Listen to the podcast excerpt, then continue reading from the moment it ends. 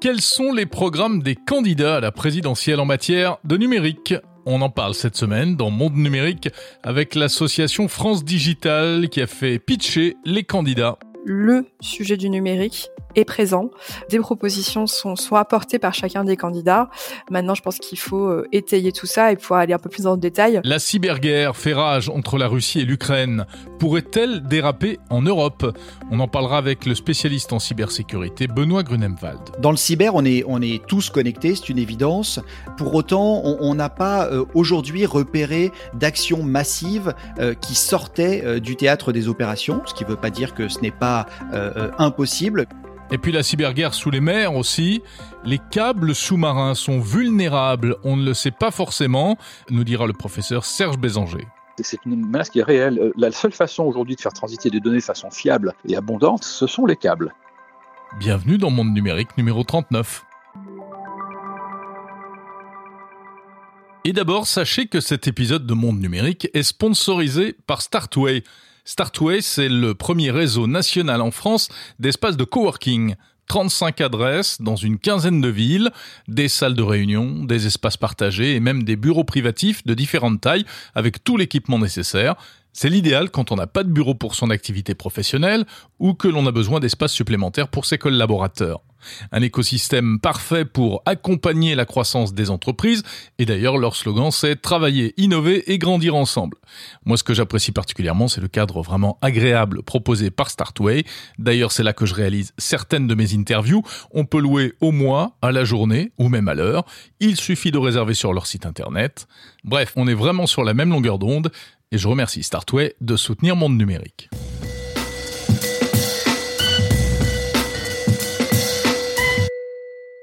Nouvel iPhone, c'est toujours un peu un événement, hein. on ne peut rien y faire. Alors voici donc le nouvel iPhone SE dévoilé mardi soir par Apple, euh, disponible à la vente à partir de la semaine prochaine. SE, c'est euh, le modèle d'entrée de gamme, si l'on peut dire, euh, de la marque à la pomme. première version sortie en 2016, deuxième en 2020, voici donc la troisième édition. Entrée de gamme car il ne coûte que entre guillemets, euh, 530 à 700 euros environ. Et euh, si on y regarde un peu dans le détail, eh bien il y a du bon et du moins bon hein, dans cet iPhone SE. Alors techniquement parlant, euh, Apple a renforcé euh, toutes les caractéristiques techniques avec un nouveau processeur A15 Bionic de conception Apple. Donc c'est quasiment la puissance de l'actuel iPhone 13 haut de gamme il est compatible 5G, l'autonomie a été améliorée, il y a toujours un capteur d'empreinte digitale en façade, ce qui n'existe plus sur les nouveaux iPhones.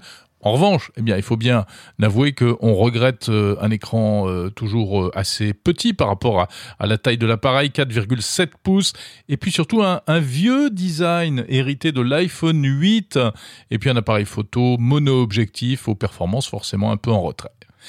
Voilà donc pour l'iPhone SE.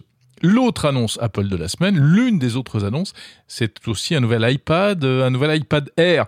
Il vient compléter la gamme des iPads. Alors il y en a, on sait plus, euh, ne sait plus combien des iPads, quatre modèles, euh, iPad Pro, iPad Air, iPad et iPad Mini. Donc cet iPad Air, c'est quasiment un iPad Pro, c'est-à-dire le haut de gamme, mais avec un écran plus petit, 10,9 pouces, et des accessoires qui coûtent toujours aussi cher pour notre plus grand bonheur. Exemple, 135 euros le stylet Apple Pencil ou 340 euros pour le clavier Magic Keyboard. Enfin, l'annonce la plus intéressante technologiquement parlant Eh bien, euh, c'est probablement le nouvel ordinateur euh, d'Apple, le Mac Studio. En apparence, un petit cube qui fait penser à un Mac Mini gonflé au stéroïde. Euh, il, est, assez gros, mais enfin, ça se pose sur un bureau. Et à l'intérieur, alors, ils ont fait fort, hein, il faut dire, c'est la quintessence de d'Apple, le nouveau processeur, un nouveau processeur qui s'appelle M1 Ultra. On sait que la marque Apple conçoit désormais elle-même ses microprocesseurs, hein, selon l'architecture ARM, ce qui lui permet d'offrir des puces euh, probablement les plus puissantes du marché, avec la plus faible consommation énergétique. Il existait trois modèles, on pensait qu'on avait déjà atteint le maximum en termes de puissance, eh bien non, en voici un quatrième. Qu'est-ce qu'ils ont fait? En fait, ils ont pris deux M1 Max, ils les ont mis euh, côte à côte. Voilà, vous prenez deux Ferrari, vous les mettez ensemble, et logiquement vous obtenez la voiture la, plus puissante du monde. Hein, c'est logique. Euh, c'est le cas donc avec ce M1 Ultra et l'ordinateur en lui-même donc qui exploite cette nouvelle puce. Eh bien, euh, c'est une machine surtout destinée aux pros évidemment, graphistes, monteurs vidéo, chercheurs en intelligence artificielle, etc., etc. Pour accompagner cette bête, Apple lance également un nouveau moniteur, un écran vidéo. Il y en a pas beaucoup, il n'y en avait qu'un très très haut de gamme. Celui-là, il est plus destiné, on va dire, au grand public. Il s'appelle Studio Display, mais il reste quand même honteusement cher, à plus de, de 1500 euros. Et si vous voulez les deux ensemble, Mac Studio, le nouvel ordi et Studio Display, le nouvel écran, dans la meilleure configuration possible, eh bien là, on arrive raisonnablement à même pas 10 000 euros. Voilà. Bon, ben c'est Apple, ça fait rêver, et c'est sans doute pour ça qu'on les aime. De l'autre côté de la frontière tech, il y a du nouveau aussi dans le monde Android, avec une mise à jour du système de Google Android 12L, une nouvelle version qui est censée apporter un certain nombre d'améliorations, et de nouveautés, mais surtout pour les tablettes euh, Android et les smartphones pliants. Alors par exemple un meilleur système multitâche, une barre de tâches en bas de l'écran comme sur ordinateur, cette mise à jour arrive en priorité sur les smartphones de marque Google, c'est-à-dire les Pixels, hein, charité bien ordonnée, commence par elle-même bien sûr, et elle arrivera ensuite, cette nouvelle version 12L, euh, dans le courant de l'année sur les autres appareils des autres marques, Samsung, Microsoft ou Lenovo. Donc si vous êtes sur Android, guettez bien les petites notifications de mise à jour sur votre écran. Si vous êtes utilisateur de Spotify, vous avez peut-être euh, constaté quelques problèmes cette semaine. Euh, impossible de se connecter ou bien même vous vous êtes fait éjecter de l'application mobile euh, Spotify. Des problèmes également sur Discord, hein, l'application de, messagerie, et également sur YouTube, sur Amazon, sur Wikipédia, sur WeTransfer des pannes, en tout cas des, dérangements, comme on disait au début du téléphone, euh, des, des, incidents ressentis dans plusieurs endroits du monde et notamment en Europe. Alors qu'est-ce qui s'est passé? Eh bien, Très vite, on a pensé à une cyberattaque en provenance de Russie. En réalité, il ne faut jamais aller trop vite en conclusion dans ce genre d'affaires et toutes ces pannes ne seraient pas forcément liées entre elles. En plus, dans le cas de Spotify, par exemple, il s'agirait d'un problème au niveau du cloud de Google qui est utilisé par le service de musique en streaming. Mais comme quoi, eh euh, ces plateformes, une fois encore, montrent qu'elles sont vulnérables et que parfois elles ont quelques ratés. Il n'en reste pas moins que la situation en Ukraine, évidemment, a des répercussions également dans le monde de la tech. Et, les entreprises de technologie, aujourd'hui, petit à petit, sont en train de couper les ponts avec la Russie. Apple et Samsung ne vendent plus de smartphones en Russie. Euh, les réseaux sociaux Meta ou TikTok euh, ne sont plus accessibles. Google ne diffuse plus de publicité d'annonceurs russes. Sony et Nintendo arrêtent la vente de consoles en Russie.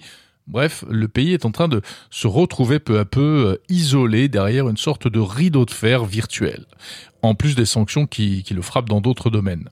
Alors, euh, cela dit, les usagers russes apparemment ne seraient pas forcément très affectés parce que de toute façon, ils ont tendance plutôt à utiliser des, solutions locales comme euh, le moteur de recherche russe Yandex ou encore euh, les réseaux sociaux VK et Oka.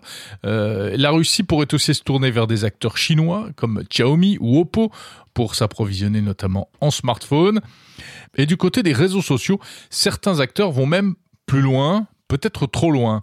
Il semblerait que Facebook et Instagram aient choisi de laisser passer délibérément des messages de haine et des appels à la violence contre l'armée russe ou contre Vladimir Poutine.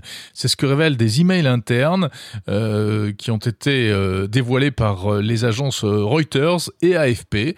Des consignes auraient été données en interne pour ne pas être trop regardant par rapport à ces contenus. Ce qui n'a pas manqué de faire réagir Moscou.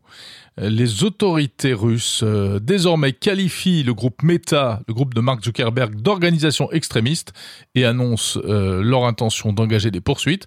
Et puis même en France, hein, euh, des prises de position, comme par exemple Jean-Marie Cavada, qui préside l'association IDF Rights, euh, qui s'occupe des droits des personnes dans l'univers numérique.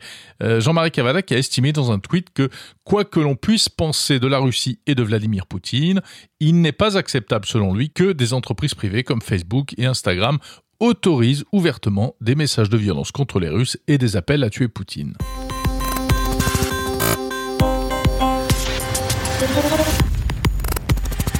Allez, on va parler un peu politique maintenant. On va parler euh, programme politique en ce qui concerne le numérique. Les candidats à la présidentielle étaient invités cette semaine à Paris à l'initiative d'une dizaine d'associations professionnelles à présenter leur programme en matière de numérique. Qu'est-ce qu'il en sort Toutes sortes de choses euh, pas inintéressantes. Il a beaucoup été question de souveraineté numérique, de sobriété numérique, de cybersécurité également, de fiscalité, d'investissement dans les entreprises innovantes, d'apprentissage du code à l'école, etc., etc. Parmi les thèmes les plus abordés, celui de la souveraineté numérique et euh, du protectionnisme contre les géants américains. C'est une question qui fait consensus, même si ensuite, évidemment, dans les méthodes, ça diverge. Jean-Luc Mélenchon plaide pour un cloud français et des logiciels libres dans les administrations. Il veut aussi un meilleur contrôle des câbles sous-marins. Tiens, on va en parler dans un instant. Euh, Yannick Jadot, Anne Hidalgo, Éric Zemmour et Emmanuel Macron, eux, sont favorables à un Buy European Act, c'est-à-dire une préférence européenne pour les grands marchés liés au, numérique. Marine Le Pen, elle, veut forcer les GAFAM à ouvrir le capital de leurs filiales à des entreprises européennes, tandis qu'Éric Zemmour, lui, s'intéresse de près aux crypto-monnaies. Il a aussi été question par exemple de la modération des réseaux sociaux avec une certaine ligne de fracture, la gauche et le centre réclamant plus de régulation et surtout de transparence dans la modération, tandis que la droite et l'extrême droite estiment qu'il ne faut pas étendre le contrôle des réseaux en dehors du cadre judiciaire. Bref, les candidats euh, semblent avoir vraiment planché sur la question du numérique et c'est probablement ça la véritable nouveauté. On en parle tout de suite avec Maya Noël de l'association France Digital. Bonjour Maya Noël. Bonjour Jérôme. Vous êtes directrice générale de France Digital. Alors France Digital, c'est une association de, de start-up du digital. Euh, et votre association fait partie des dix associations qui ont réuni cette semaine à Paris les candidats à la présidentielle pour les faire pitcher, pour les challenger, pour examiner leur programme en matière de numérique. Qu'est-ce qui ressort de, de cette soirée, Maya Noël? Alors, ce qui ressort d'abord, c'est qu'on a enfin pu euh, parler numérique dans les débats présidentiels. On attendait ce moment avec impatience et effectivement, c'était un, travail collectif. On s'est réunis, nous, tous les secteurs, euh, euh, toutes les associations professionnelles du numérique pour parler de cette thématique-là. Alors, ce qui est intéressant, c'est qu'on regroupait autour de la table des startups, mais aussi des gros éditeurs de logiciels. Et en face, on a pu avoir sept candidats, euh, donc sept représentants de partis, dont euh, euh, donc cinq candidats officiels à la présidentielle, qui ont pu effectivement présenter euh, tout leur programme sur le volet numérique. Hmm. Est-ce qu'il y a des, des, des, des vraies euh, lignes de fracture, des différences, ou bien finalement tout le monde est d'accord pour dire qu'il faut plus de souveraineté, se méfier des GAFAM, investir dans les startups, etc., etc. Alors ces, euh, ces trois volets, puis aussi le sujet des talents, euh, et, ont été beaucoup abordés. Et je pense que là-dessus, euh, au final, tout le monde était assez d'accord, avec des propositions parfois différentes. Ce qu'on a pu voir parmi les candidats, c'est que, et ce qui nous a rassuré, c'est que, en tout cas, ils avaient travaillé le sujet. Tout le monde est venu avec des propositions. Maintenant, c'est vrai que en fonction des candidats, on a pu sentir que certains étaient plus à l'aise que d'autres. Euh, certains programmes avaient un peu plus de profondeur. Maintenant, l'exercice était assez assez périlleux puisqu'ils avaient au final 15 minutes chacun, 5 minutes pour pitcher leur programme et 10 minutes de questions-réponses. Donc, à travers ce format, tout n'a pas pu être abordé. Mais nous, ce qui nous rassure, c'est que le sujet du numérique est présent. Euh, des propositions sont, sont apportées par chacun des candidats. Maintenant, je pense qu'il faut euh, étayer tout ça et pouvoir aller un peu plus dans le détail.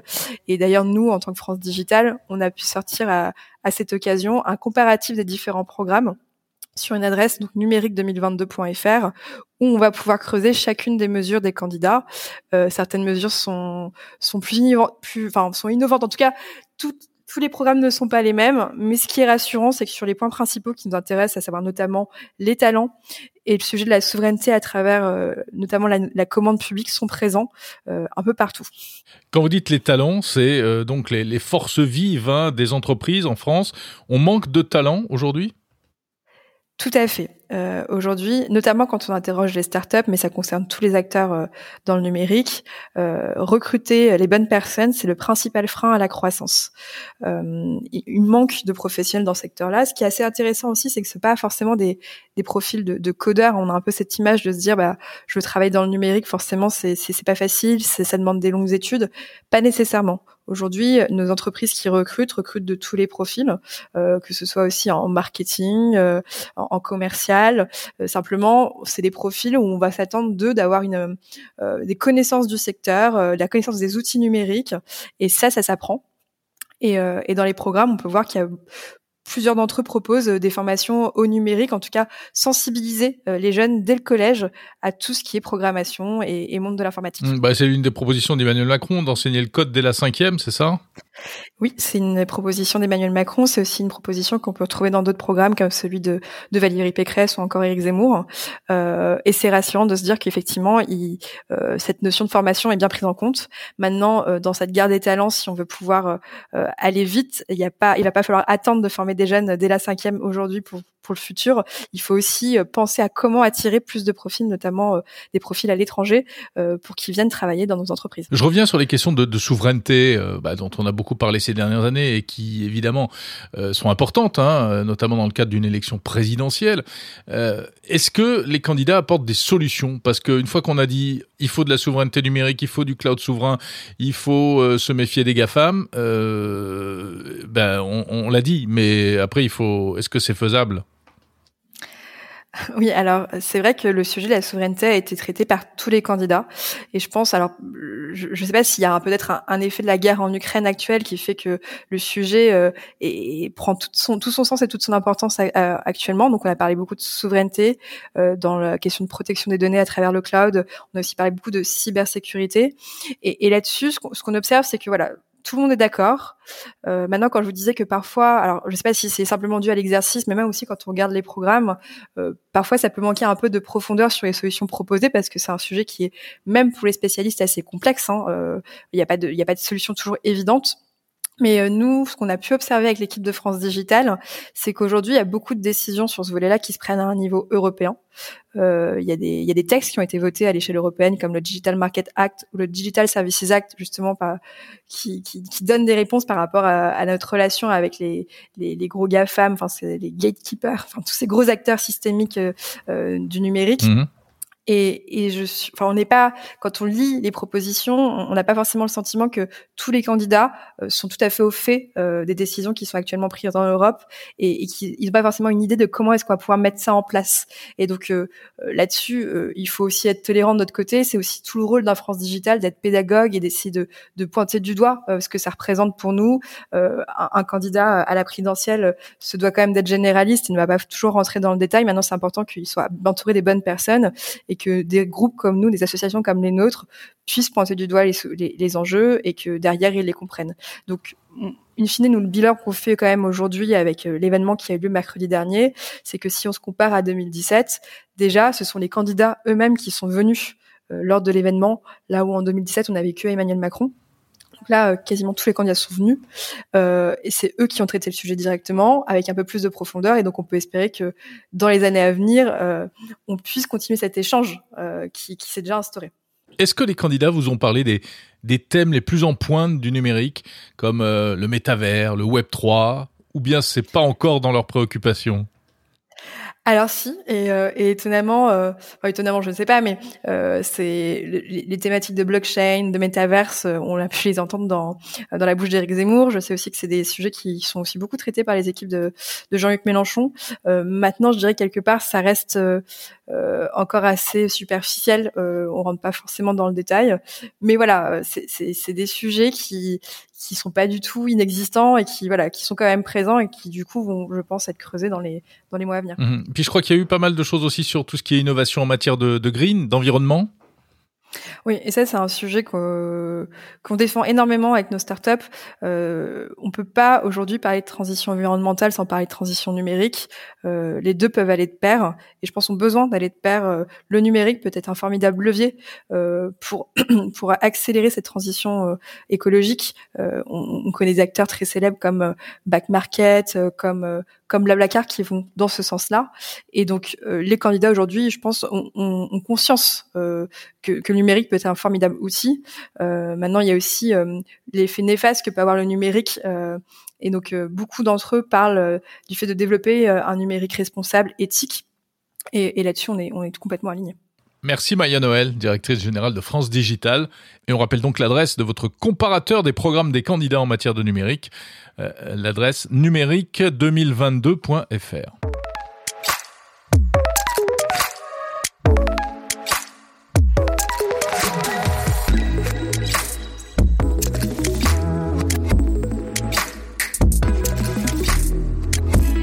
Tiens, si on s'intéressait maintenant euh, à un autre aspect de l'élection présidentielle du 10 avril prochain, si on parlait du vote, et pourquoi pas du vote par Internet. Aïe aïe aïe, qu'est-ce que j'ai pas dit là?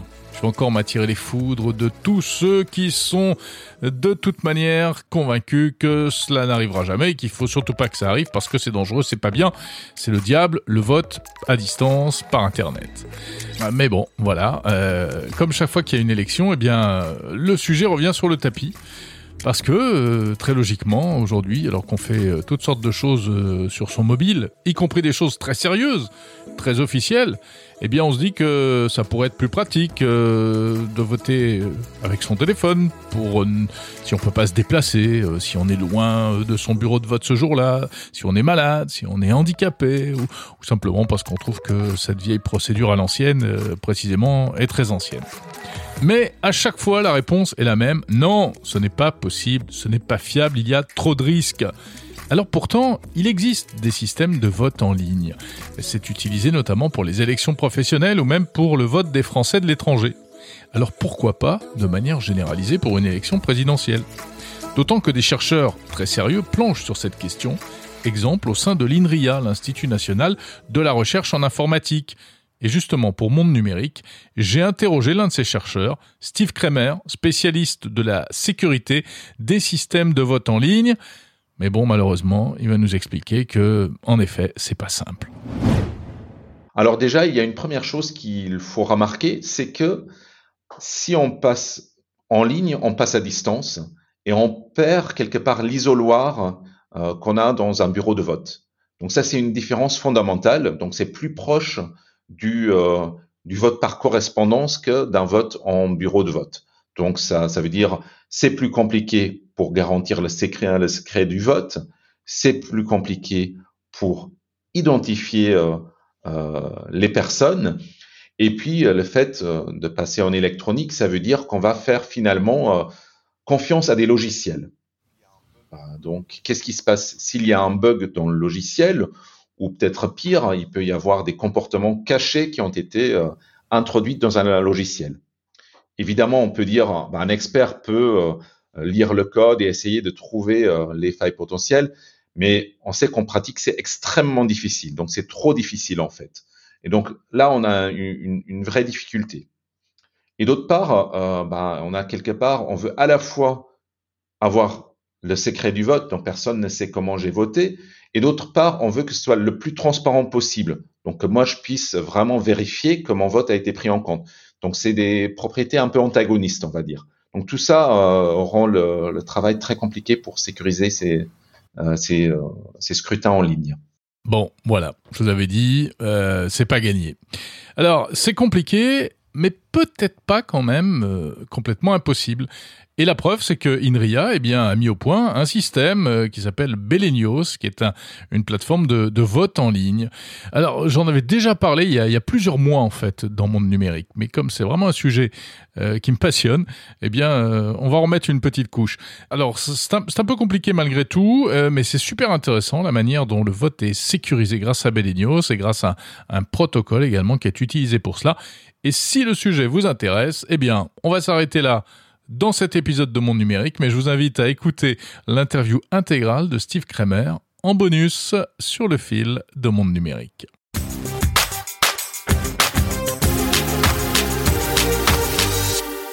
Cela fait plus de 15 jours maintenant que l'armée russe est entrée en Ukraine et on en reparle dans ce podcast parce qu'évidemment cela a des prolongements euh, dans l'univers numérique. C'est la fameuse cyberguerre. Alors derrière ce mot se cache malgré tout beaucoup de choses. Euh, beaucoup de bruit, beaucoup de déclarations un peu par, un peu dans tous les sens dans les médias, euh, des experts ou pseudo-experts euh, qui font mousser toutes sortes de choses spectaculaires, pas forcément fondées, euh, les hackers Anonymous qui font parler d'eux aussi. Hein. Ils auraient piraté des sites en Russie, même la télévision. C'est impressionnant. Malgré tout, difficile de savoir si cela a un réel impact. Certes, dans le passé, il y a bien eu des codes informatiques malveillants qui ont fait des dégâts dans le monde entier, comme NotPetya ou WannaCry.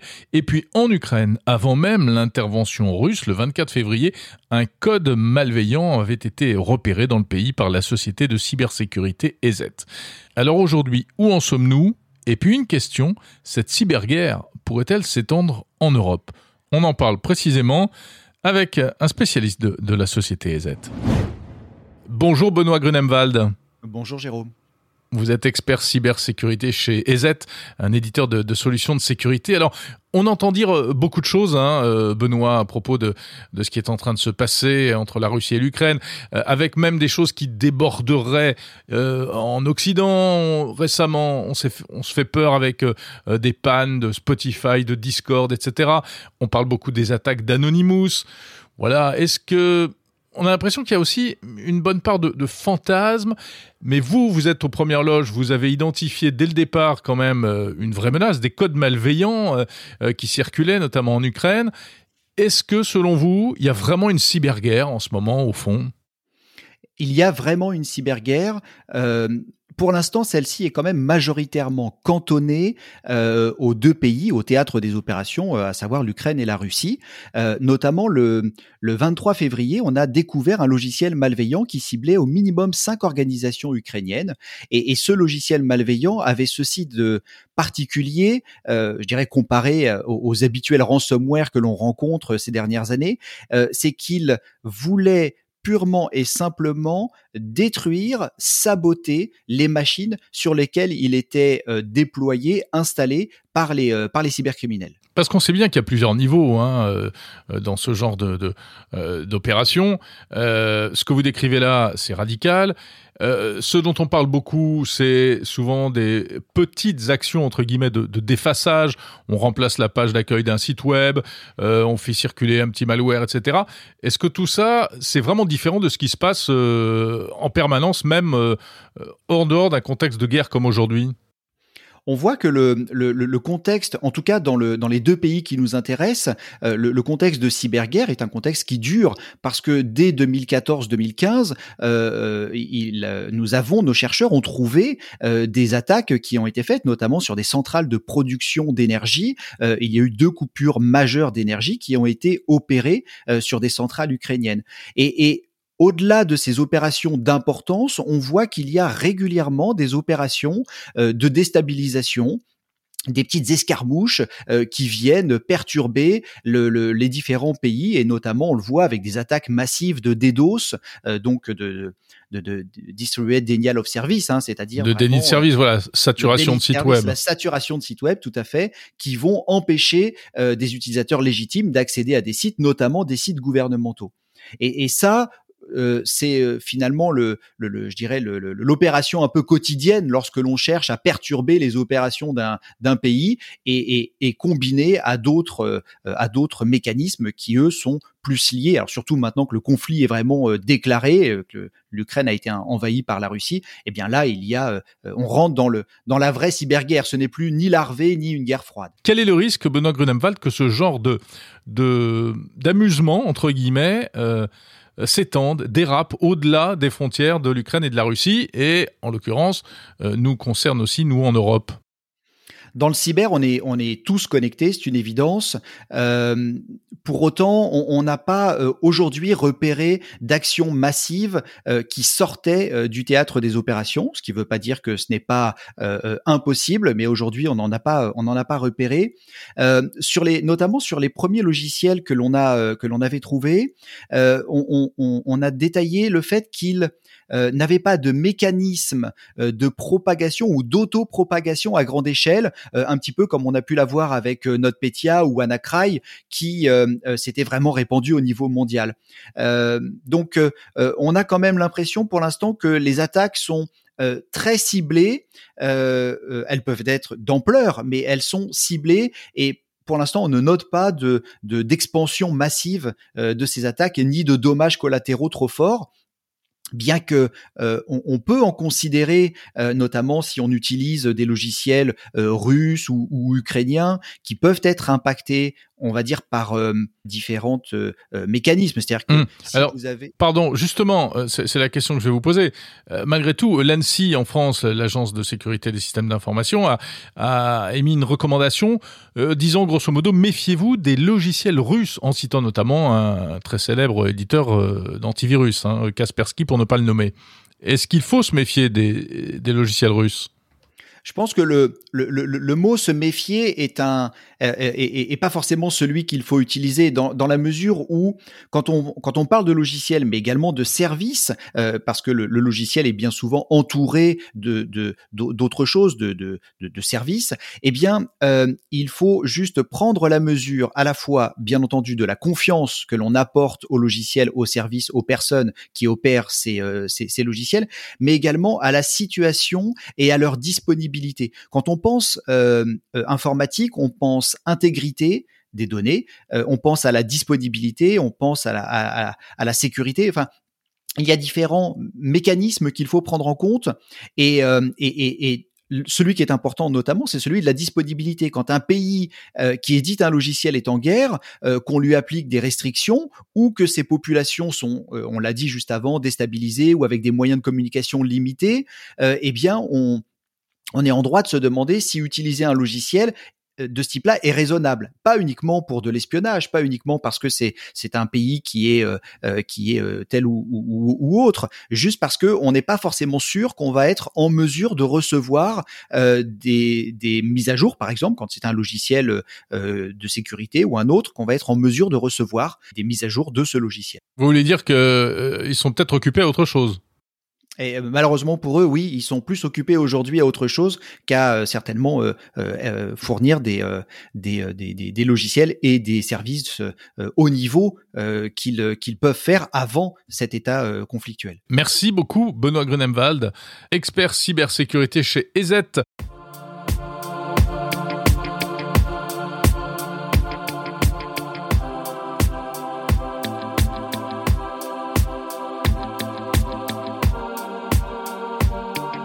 La cyberguerre, elle se déroule également sous la mer. Je vous le disais dans le sommaire de cette émission, on ne le sait pas forcément, mais euh, des milliers de kilomètres de câbles sous-marins relient les continents entre eux pour euh, permettre les communications téléphoniques et les communications Internet. Et ces câbles sont vulnérables.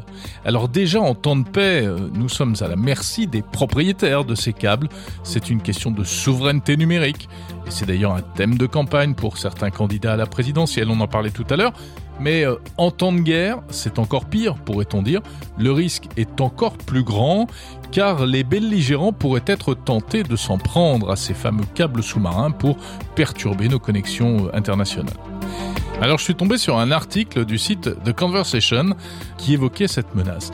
Et c'est très intéressant. Alors j'ai eu envie d'en savoir plus et j'ai appelé l'auteur de cet article qui est un spécialiste euh, notamment des questions de souveraineté. Je vous propose de l'écouter. Bonjour Serge Bessanger. Bonjour. Vous êtes professeur à l'ESCE. Vous signez sur le site euh, The Conversation un, article très intéressant sur la, la problématique des câbles sous-marins et la menace que pourrait représenter une attaque de la Russie contre ces câbles, la menace notamment pour l'Europe. Euh, alors d'abord, il faut peut-être rappeler un petit peu euh, que effectivement le monde est parcouru de câbles sous-marins qui qui assurent euh, euh les communications par Internet et, et ça tout le monde ne le sait pas. Tout à fait. Les gens s'imaginent que maintenant, avec Elon Musk et toutes ces centaines de satellites autour, au-dessus de nos têtes que, ça se passe par, euh, par l'espace. En fait, pas du tout. Euh, les capacités des satellites sont, infinitésimalement plus, faibles que celles des câbles, et ce sont les câbles euh, qui transportent 99% des, des, de l'Internet au niveau mondial. Tout ça pour une raison technique, c'est que le, le, le câble fibre optique est beaucoup plus efficace que les communications qu'on peut avoir avec satellite. Bien sûr, il y a beaucoup moins de délai. Enfin, c'est voilà, le délai, rapide. le c'est plus rapide, les, les euh, les, les, quantités, etc. Oui. Donc évidemment, on voit euh, le risque que pourrait représenter une attaque physique contre ces câbles. Et vous, vous dites, attention, il y a peut-être un risque effectivement de d'atteinte à l'intégrité de, de, de cette infrastructure, on va dire. Oui, ça s'est déjà passé dans le passé. Hein, les, les, câbles, euh, les câbles sous-marins existent depuis les années euh, 1800, euh, 1830. Hein. Donc le, conflit hispano-américain dès la fin des années 80, 1890 a commencé par ça, a été, gagné euh, par la guerre des câbles sous-marins, puisque vous savez que la, pratiquement la moitié des gens qui ont reçu la Medal of Honor euh, étaient des, des, marins qui avaient justement sectionné les câbles, alors soit aux Philippines, soit à Guantanamo, etc. Euh, Seconde Guerre mondiale, rebelote, euh, les Allemands sectionnent nos câbles, on sectionne les leurs, etc. Et euh, depuis quelques années, on constate qu'il euh, y a des, certaines puissances, sans nombre de deux hein, pour, pour, être précis, euh, qui effectivement se, se, baladent le long de nos câbles, remontent sur plusieurs dizaines, voire centaines de, de milles nautiques et, et connaissent exactement l'emplacement de ces câbles et même les ont déplacés.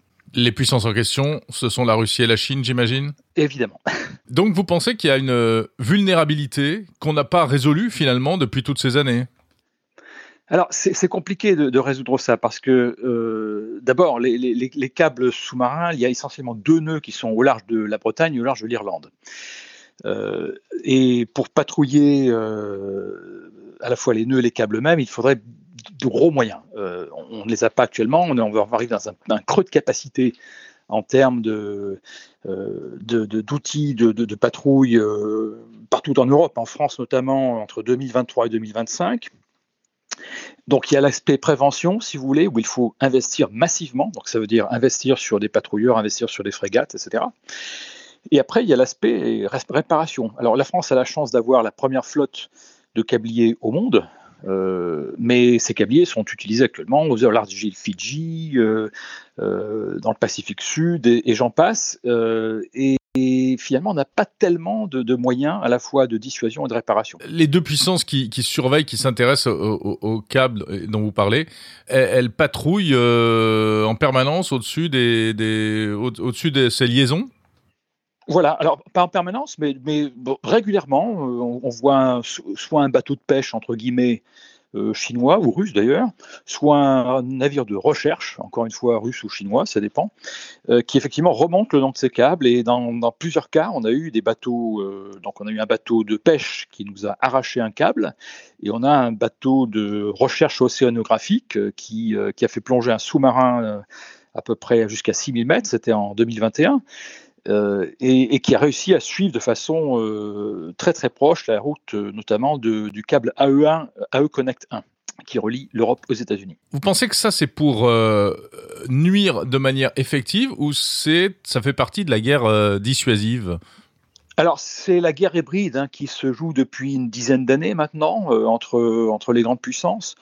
Euh, ça a commencé vraiment au début des années 2010, hein, euh, ce genre d'opération. Alors, ce n'est pas une guerre ouverte, c'est une, une guerre hybride qui permet de dire, de signaler, voilà, on a la capacité de vous couper complètement d'Internet, on peut faire ci, on peut faire ça lorsqu'il y a des tensions, donc par exemple sur Taïwan ou sur euh, actuellement avec l'Ukraine, bien entendu, euh, on, on, constate qu'effectivement le, le, risque euh, est de, de, plus en plus important. Une coupure de ces câbles, ça voudrait dire quoi concrètement?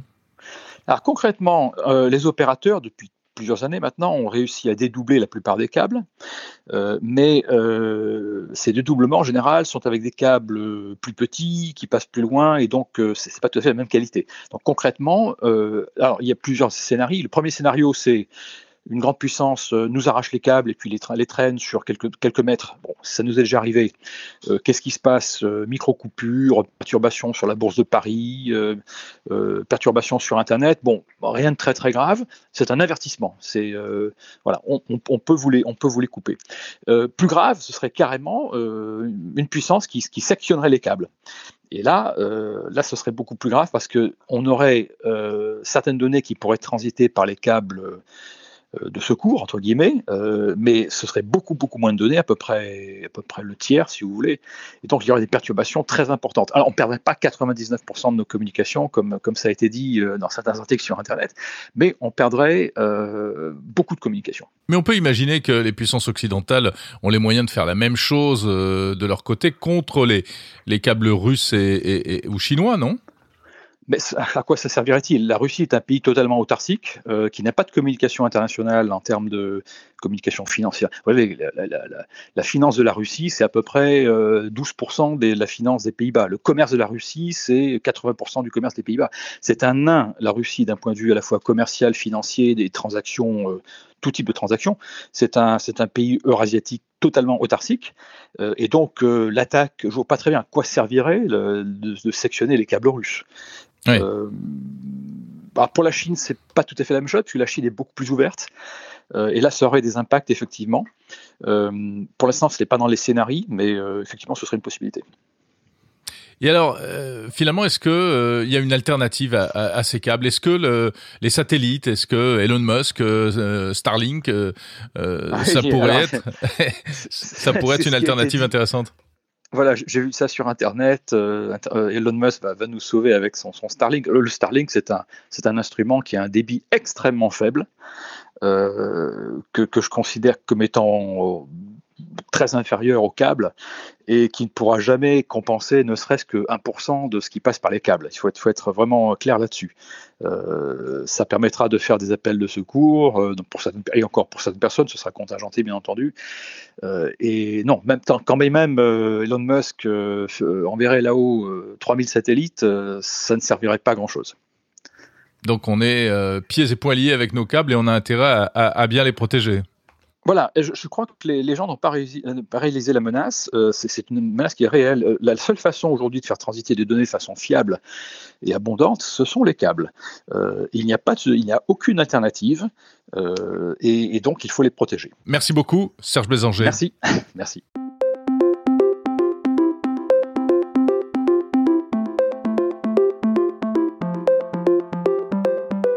Et eh bien voilà, j'ai l'impression que c'est la fin de cet épisode de Monde Numérique. Merci de l'avoir suivi jusqu'au bout. Euh, cette semaine, même si c'est à la fin, je voudrais remercier euh, quelques auditeurs qui m'ont envoyé des messages. David L sur Twitter, Paul de Savoie sur Apple euh, Podcast, Franck et encore ou encore Yot 74 sur Apple Podcast également. Merci à vous pour vos messages très sympas.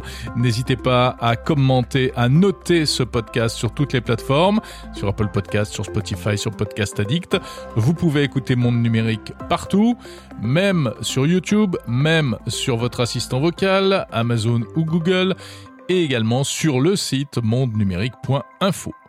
Euh, je vous mets en description euh, le lien de l'article de, Conversation. Je vous mets également d'autres références. Vous les trouverez donc euh, si cela vous intéresse pour aller plus loin. Je vous invite vraiment à écouter euh, l'interview euh, de Steve Kramer de l'INRIA à propos du vote par Internet que j'ai préféré vous proposer en bonus. Vous le trouverez donc euh, sur votre application de podcast, mais dans un autre épisode. Ça vous fait donc plein de choses à écouter d'ici la semaine prochaine. Je vous souhaite une très bonne semaine. Je vous retrouve samedi prochain. Salut à tous.